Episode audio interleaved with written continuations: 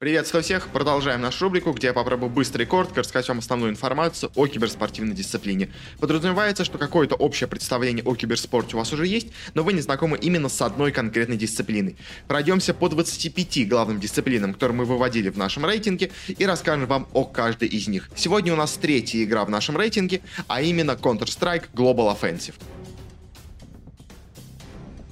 Пару слов о самой игре, хотя это такая классика, что все должны бы знать. Игра представляет из себя командный шутер, где две команды по 5 человек попеременно играют за сторону террористов и спецназа. Задача первых — установить бомбу в специально обозначенной локации, задача вторых — не дать им это сделать в установленное время.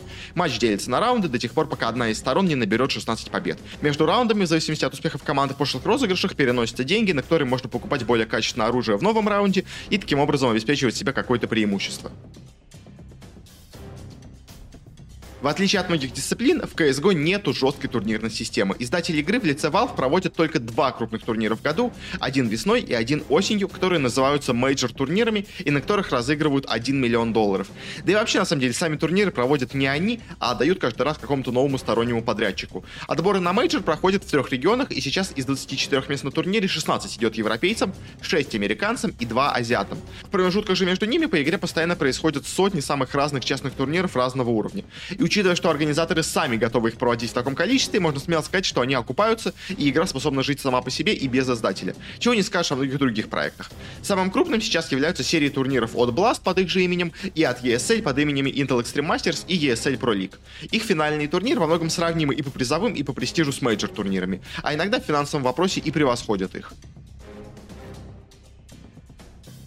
Поскольку киберспорт в Counter-Strike существует уже лет 20, то и легенд тут, конечно, накопилось очень много. Также давайте скажу пару слов об основных вехах в истории именно CSGO и доминировавших в свое время командах. С выходом новой игры в 2013 году самыми сильными командами стали два шведских гигантов, Fnatic и Ninjas in Pyjamas. Изначально более сильными считались NIP, с f0rest, friberg, GetRight, Fiflaren и Xizt ом. Они были просто непобедимы и уничтожали всех. Но потом появилась другая шведская команда Fnatic с Флюшей, JW, pronax, Олафмейстером и Кримзом. И где-то до 2015 года они были самой сильной командой мира, пока их с трона не сместили бразильцы из Luminosity, которые позже поменяли свое название на SK Gaming. У них играли Fallen, fer, coldzera, FNX и Taco.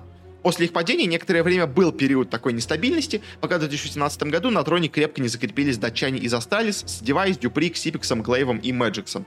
Но сейчас и они уже тоже пали с вершины и разошлись. Это самые легендарные и самые сильные игроки и команды в истории КС.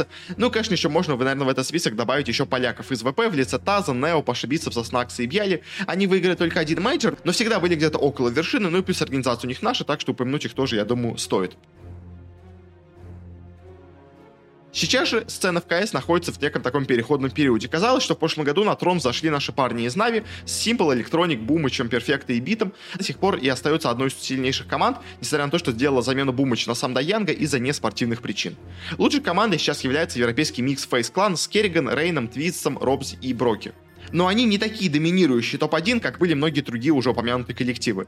Сильны сейчас также еще и наши парни из Cloud9, игравшие до этого за Гамбит, и европейцы из Энса. Если говорить о регионах, то тут сейчас все очень однобоко. Абсолютно лучшим является европейский регион. В нем сильны как и СНГ, так и западноевропейские команды. В Северной Америке есть неплохие команды, но они не так уж и сильны. Немного лучше себя показывают южноамериканцы из Бразилии, но они очень нестабильны. Ну и самым слабым регионом является Азия, которую приглашают на турниры скорее из уважения. Они никогда даже близко не были хотя бы к десятке сильнейших.